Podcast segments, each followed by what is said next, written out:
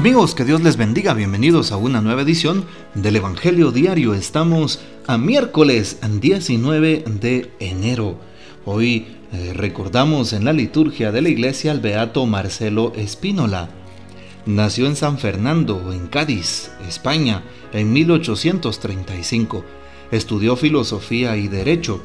Lo llamaban el abogado de los pobres porque no les cobraba se ordenó sacerdote en Sevilla y emprendió una gran labor pastoral de catequesis, fundador de las Hermanas Esclavas del Divino Corazón. Creó escuelas para niños pobres y atendió con esmero a las comunidades religiosas. Fue obispo de Coria, Málaga y Sevilla. Murió en 1906, beatificado por el Papa San Juan Pablo II en el año 1987. Pidamos pues la poderosa intercesión del beato Marcelo Spínola.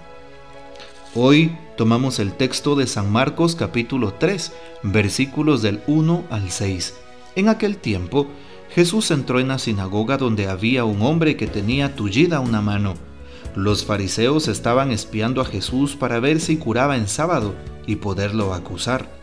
Jesús le dijo al tullido, levántate y ponte allí en medio.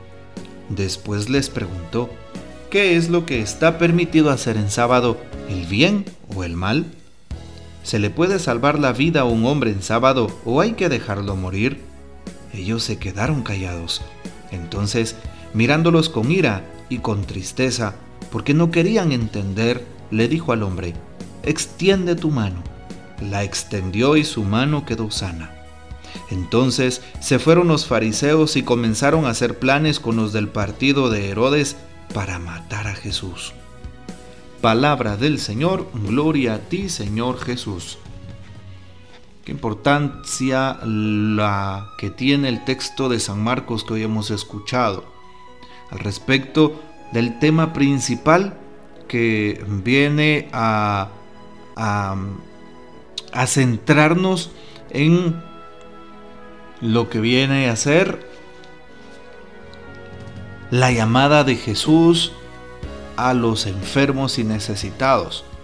Pero el tema principal de este texto es precisamente el que se basa en la, en la pureza de las cosas y sobre todo en el legalismo desenfrenado que tenía el mundo de los fariseos por sobre eh, todos los fieles de Israel, especialmente los judíos.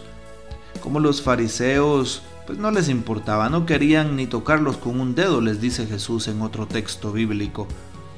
¿Qué sucede hoy? Pues una pugna entre Jesús y los fariseos, siempre espiando a Jesús, siempre queriendo hacerlo caer, siempre juzgando a Jesús. ¿Cuántas veces a nosotros no nos ha tocado tener actitudes farisaicas? Vemos las acciones de los demás para juzgarles. Espiamos a los demás para ver qué hacen. Tratamos de sacar eh, provecho para nuestra propia conveniencia. Queremos denunciar al prójimo y muchas veces nos confabulamos con los demás haciendo planes perversos en contra de los demás, en contra de los del hermano. Sobre todo esto sucede no allá afuera, no estoy diciendo allá en otros lugares paganos. Muchas veces esto sucede dentro de la misma iglesia y por eso qué importante lo que dice hoy Jesús. Y le pedimos al Señor que Él sea quien nos bendiga, quien nos fortalezca.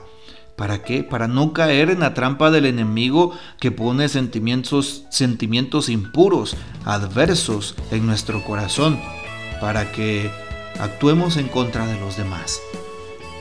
Hoy Qué importante es también reconocer la presencia de Jesús que actúa con misericordia y que ve por sobre todas las cosas, incluso por encima de la ley, la dignidad del hombre, la dignidad de la persona, el derecho que todo ser humano tiene por encima de cualquier norma.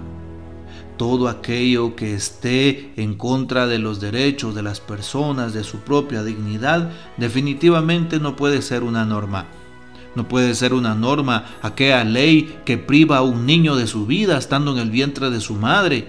No, ¿cómo va a ser una norma si está en contra de la misma vida humana? ¿Cómo es posible que hoy hayan normas a favor de los animales, a favor de cuidarles, a favor de adoptarlos? Hay de aquel que mate a un animal y no se dice nada cuando se mata a un niño en el vientre de su madre. Por eso hoy Jesús también grita y por eso hoy Jesús, como dice el texto bíblico, le da ira y se entristece porque no quieren entender. Eso nos pasa en esta sociedad hoy. Así es. De nuevo el tema de juzgar a Jesús. Juzgamos a Jesús. La sociedad tiene a Jesús allí en el banquillo de los acusados, porque Jesús defiende al prójimo, porque Jesús ama la vida, porque Jesús hace justicia al oprimido y muchas veces no lo queremos entender. Hoy también Jesús nos propone una manera de vivir y de actuar. ¿Qué hace el Señor? Tiene misericordia de aquel hombre pone al tullido enfrente y no le interesa a Jesús el qué dirán, no le interesa a Jesús si lo juzgan, no le interesa a Jesús si dicen cosas feas, si lo critican, le interesa el otro, el prójimo. ¿Cuántas veces has actuado por el qué dirán? ¿Cuántas veces no, no has ayudado a tu prójimo porque piensas que hablarán mal de ti o porque piensas que te van a juzgar? Hoy Jesús nos invita a mirar con amor y con compasión, con ternura, con misericordia porque de esa manera Él nos ve y queremos que nos mire así. ¿Cómo nosotros no correspondemos? ¿Cómo no pagamos con la misma moneda, con misericordia, con amor al prójimo? Si Jesús nos trata de esta manera a nosotros, por eso Jesús lo dice en la carta a los Romanos 12.1, el mal se vence a fuerza de bien. Si alguien te trata mal, vénselo con bien, ámalo con amor, con un amor radical. Así es. Y por eso hoy Jesús sobresale por encima del mal. ¿Qué está permitido hacer? dice Jesús, el bien o el mal, salvar una vida o perderla. Evidentemente Jesús opta por el bien, opta por la vida, no opta por el mal, no opta por la muerte, no opta por el pecado, opta por la persona. Siempre Jesús tomando la iniciativa de optar por ti y de optar por mí. Si hoy le dieran a ofrecer, a escoger, perdón, si hoy le dieran a escoger a Jesús entre tú y algo más, entre tú y una riqueza, entre tú, sí, y un proyecto, sin duda alguna Jesús te escogería a ti, así como se oye. No dudes que Jesús siempre hará la opción por ti, la opción por mí. Y por eso hoy nos da la invitación y el ejemplo de que obremos buscando el bien del prójimo, el bien de los demás pues Jesús sana a aquel hombre de la mano tullida y sigue sanando la tuidez de nuestro corazón. Sigue sanando aquellos corazones duros y perversos. Sigue sanando nuestros sentimientos y acciones. Sigue obrando en nosotros, Jesús. Gracias, Señor, porque te fijas en nuestras vidas y nos invitas a ser mejores todo el tiempo. Que Jesús, el Señor, nos bendiga, nuestra Madre Santísima nos guarde y gocemos de la fiel custodia de San José. Y la bendición de Dios Todopoderoso, Padre, Hijo y Espíritu Santo, descienda sobre ustedes y permanezca para siempre. Amén. No olvides compartir este audio, dar clic a la plataforma de Spotify o clic eh, de me gusta en la campanita de YouTube y de esa manera recibirás eh, el contenido de estos audios.